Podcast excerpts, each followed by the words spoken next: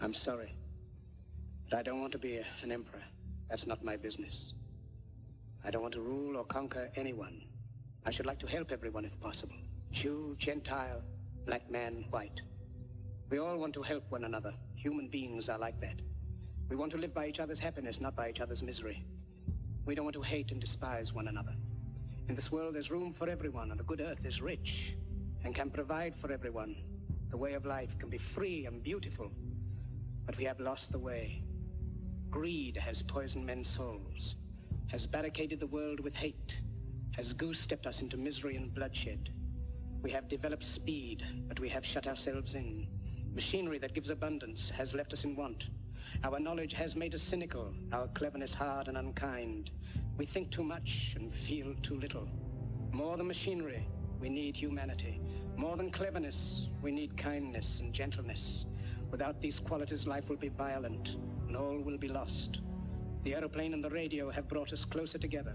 The very nature of these inventions cries out for the goodness in men, cries out for universal brotherhood, for the unity of us all. Even now, my voice is reaching millions throughout the world. Millions of despairing men, women, and children, victims of a system that makes men torture and imprison innocent people. To those who can hear me, I say, do not despair. The misery that is now upon us is but the passing of greed, the bitterness of men who fear the way of human progress. The hate of men will pass, and dictators die. And the power they took from the people will return to the people. And so long as men die, liberty will never perish. Soldiers, don't give yourselves to brutes. Men who despise you, enslave you, who regiment your lives, tell you what to do, what to think, and what to feel, who drill you, diet you, treat you like cattle, use you as cannon fodder. Don't give yourselves to these unnatural men, machine men with machine minds and machine hearts. You are not machines, you are not cattle, you are men. You have the love of humanity in your hearts. You don't hate, only the unloved hate, the unloved and the unnatural. Soldiers, don't fight for slavery, fight for liberty. In the 17th chapter of St. Luke it is written, the kingdom of God is within man, not one man nor a group of men, but in all men, in you. You, the people, have the power. The power to create machines, the power to create happiness. You, the people, have the power to make this life free and beautiful, to make this life a wonderful adventure. Then in the name of democracy, let us use that power. Let us all unite. Let us fight for a new world, decent world that will give men a chance to work, that will give youth a future and old age a security. By the promise of these things, brutes have risen to power, but they lie. They do not fulfill that promise. They never will. Dictators free themselves, but they enslave the people. Now let us fight to fulfill that promise. Let us fight to free the world, to do away with national barriers, to do away with greed, with hate and intolerance. Let us fight for a world of reason, where science and progress will lead to all men's happiness. Soldiers, in the name of democracy, let us all unite!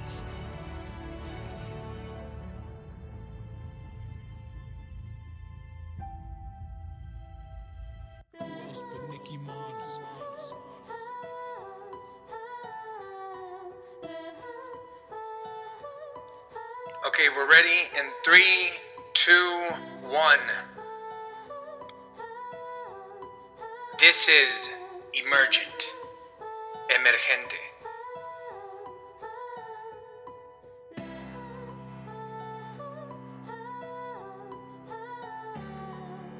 ¿Qué onda amigos? ¿Cómo están? Bienvenidos a este nuevo espacio, nuevo podcast, programa o como quieras llamarlo.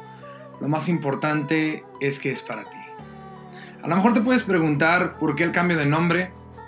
Teníamos un programa anterior que se llamaba Inspira, Impacta, Ama. El día de hoy cambia de nombre, cambia todo el espacio, cambia toda la línea gráfica. Y la verdad es que creo que siempre es bueno un cambio. Siempre es bueno tratar de hacer algo diferente y crecer. Y tal vez tú te preguntes qué es esto de emergente. Bueno, emergente en sus múltiples significados puede ser el proceso de nacer o surgir. También puede ser sustituir algo o a alguien. Y la verdad, a mí me fascinó el título porque me siento en esa misma temporada. En mi vida ahorita actualmente. Y no solamente eso, sino que también me recordó, me recordó, perdón, totalmente a Jesús. Y Jesús vino a sustituirnos a nosotros. Y también Él emergió al tercer día. Entonces, yo creo que es bueno tomar ese ejemplo y empezar a ser una generación o personas emergentes. Salir de nuestro viejo estilo de vida, sustituir nuestros antiguos hábitos y empezar a ser un poco más como Jesús. Y bueno, para comenzar el programa, voy a comenzarlo con una primer serie. Una primer serie que se llama Miedo. Y creo que todos hemos sentido miedo o temor alguna vez en alguna situación hacia algo en especial. A sí mismos, hacia alguien, hacia algo. Y bueno, para arrancar esta serie, el primer tema va a ser miedo al fracaso.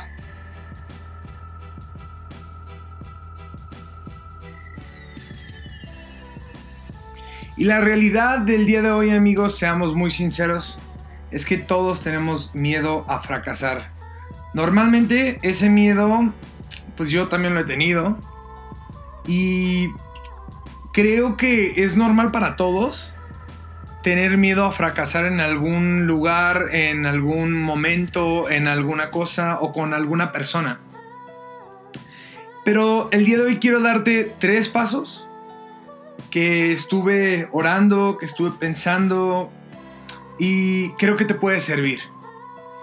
Y espero te puedan ayudar a transformar todo ese miedo en coraje, en valor y en un enfoque para que tú puedas ver mucho más allá de lo que estás viviendo el día de hoy. Mi experiencia personal es que yo siempre tuve miedo a fracasar en muchas áreas, tanto en la música, estando arriba de una plataforma a punto de cantar y decir, híjole, ¿y si desafino? ¿Y si se me va un gallo? O también en un trabajo, al momento de llegar al trabajo decir, ¿y si no doy el ancho para quedarme en este puesto?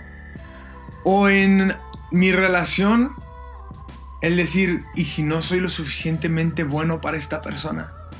o si no soy el mejor hijo, o si no soy la mejor persona. Y me puse a ver todo esto y pude observar que es una cuestión de perspectiva. ¿Por qué perspectiva? Porque es cuestión de ver cómo tú te estás viendo en el momento. Tal vez puedas tener errores, pero no definen quién tú eres. Porque tu identidad no está basada en quién dicen las personas que tú eres, sino quién dice Dios que tú eres. Y a veces las situaciones no son favorables para tu vida o para lo que estás pasando en el momento. Pero yo quiero darte un versículo que yo estuve estudiando y es Romanos 8:28, que todo obra para bien para los que aman al Señor.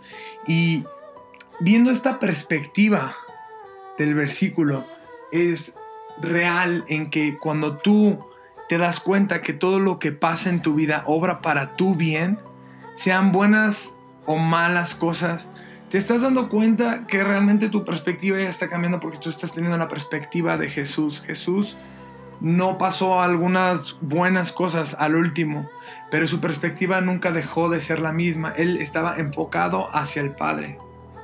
Entonces, empieza a tener la perspectiva adecuada para que tú puedas ver lo positivo y lo mejor todos los días, en cada momento. Porque sí, bien, ok, tal vez fracasamos, tal vez tuvimos un error, tal vez tomamos una mala decisión y tuvimos un error. Pero el paso uno es, no es como ves el fracaso, sino lo que haces con él. Esta frase yo la escuché con Jenny Martínez, mi novia, y la realidad de las cosas es cierto. ¿Qué haces con el fracaso? ¿Lo tomas como dolor o empiezas a hacerlo un escalón para que puedas caminar sobre él como un aprendizaje?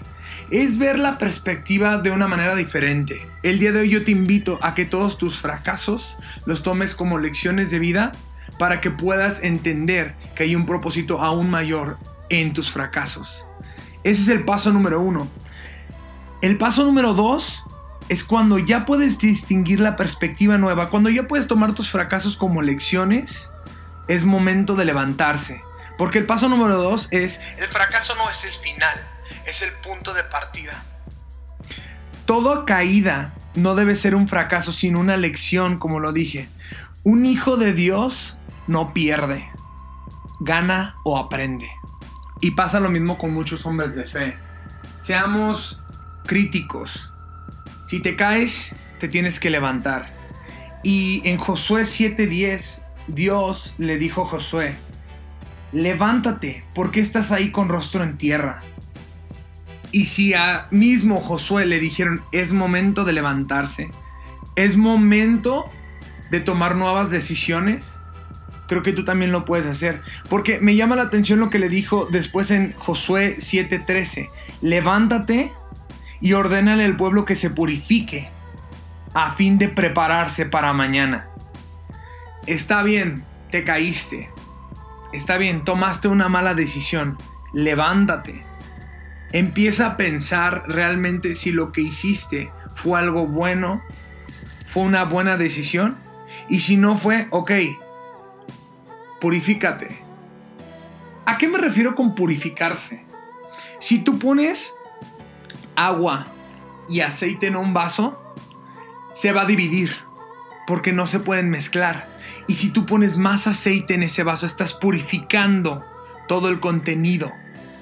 Entre más te llenas de Dios, purificas todas las malas decisiones, purificas todos los malos comentarios o contenidos que tú tienes en tu mente para dejar solamente que Dios hable en tus pensamientos, para que Dios hable en cualquiera de las cosas que tú estés haciendo.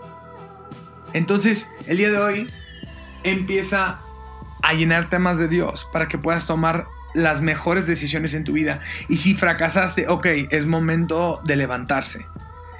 Porque no puedes seguir en el fracaso siempre. Ahora, el paso 3 me gusta mucho. Porque ya cuando sabes que es el punto de partida y hora de comenzar algo nuevo, ya habiendo aprendido algo, el paso 3 es, una vez arriba, olvida el error, recuerda la lección y sigue adelante. Y el seguir adelante no se trata de motivarte para seguir adelante. Una motivación es a corto plazo y habla más sobre sentimientos y emociones. Tú no te mueves por sentimientos y emociones. Tú te debes dejar guiar por su espíritu. Y para dejarte guiar por su espíritu, tú tienes que enfocarte en Dios. Se tienes que enfocar en tus objetivos, te tienes que enfocar en las metas a donde tú quieres llegar. Te repito, motivación es algo a corto plazo, pero el enfoque conlleva una disciplina y la disciplina te convierte en aquello que buscas ser. Y esto también lo tomé de Filipenses 3, del 13 al 14, porque te muestra una perspectiva de cómo están hablando en este versículo. Dice, no amados, no lo he logrado, pero me concentro, en otras palabras, me enfoco únicamente en esto. Olvido el pasado, fijo la mirada, enfoco la mirada en lo que tengo por delante y así avanzo hasta llegar al final de la carrera para recibir el premio celestial al cual Dios nos llama por medio de Cristo Jesús. Esto te habla totalmente de un enfoque. Esto te habla totalmente de que si tú mantienes tu mirada fija en Cristo, si tú mantienes mirada fija en tus objetivos, en tus metas, sin dejar a un lado a Cristo, que es el centro de todo lo que tú debes de tener como proyecto o plan, ahí es cuando empiezas a crear algo diferente en tu vida. Y te lo quiero bajar con un ejemplo de una película. Si recuerdan la película de, de Karate Kid, está Mr. Miyagi y estaba Daniel, o Daniel San. Él no sabía que se estaba convirtiendo, se estaba volviendo en un guerrero. Pero su disciplina lo estaba convirtiendo en aquello que él pensaba que no. No era fácil, dolía. Porque si recuerdan muchas veces cuando estaba puliendo, cuando estaba encerando, le dolían los brazos. Pero él se estaba convirtiendo en mucho más allá de lo que él quería hacer. ¿Por qué? Porque el señor Miyagi le decía, enfócate, no me preguntes, enfócate en lo que tienes que hacer. Y él se terminó convirtiendo en el guerrero que esperó ser siempre. Tanto así que cada vez que estaba en una pelea recordaba los movimientos que su maestro le había enseñado. Otra anécdota rápida es que mi pastor una vez me la contó. Un jugador profesional de golf estaba en una sala de prensa y él decía, yo nunca he tenido un fracaso en ningún torneo. Y uno de los periodistas le dijo, no, yo sé que sí, porque yo soy tu fan. Lo tuviste en tal abierto, en tal torneo, tal fecha. Y él dijo, no, te equivocas de persona, lo siento. Después de hacerlo como tres veces lo mismo, el periodista se molestó y dijo, ¿por qué no acepta sus errores? Termina la conferencia de prensa y un cuate le dice, oye, ¿tú juegas profesional o amateur? Y el periodista dice, pues yo juego amateur. Ah, ese es tu problema, porque los profesionales nunca recuerdan sus errores. Y aquí quiero decirte con esto, no recuerdes tus errores para que puedas seguir avanzando en el futuro. Y si los vas a recordar, recuerda la lección del error. No recuerdes el fracaso del error, porque el fracaso trae dolor y la lección trae aprendizaje para que puedas seguir avanzando. Y con ello Quiero agradecerles a todos los que están escuchando este podcast. Gracias por escuchar Emergente, gracias por escuchar este nuevo espacio que es para ti. Te invito a que sigas escuchándonos todos los jueves a las 7 de la noche, zona México, y 8 de la noche en Miami. Gracias a Radio UNT por el espacio. Gracias a todas las personas que están haciendo posible este podcast. Les mando un abrazo. Esto fue la primer serie Miedo y el primer tema Miedo al fracaso. No te pierdas el siguiente jueves con un nuevo tema acerca de cómo combatir tus miedos. Les mando un abrazo, yo soy Luis Díaz, pueden seguirme en mis redes sociales como L Díaz con Z en Instagram, Facebook y Twitter. Bendiciones y síganla rompiendo.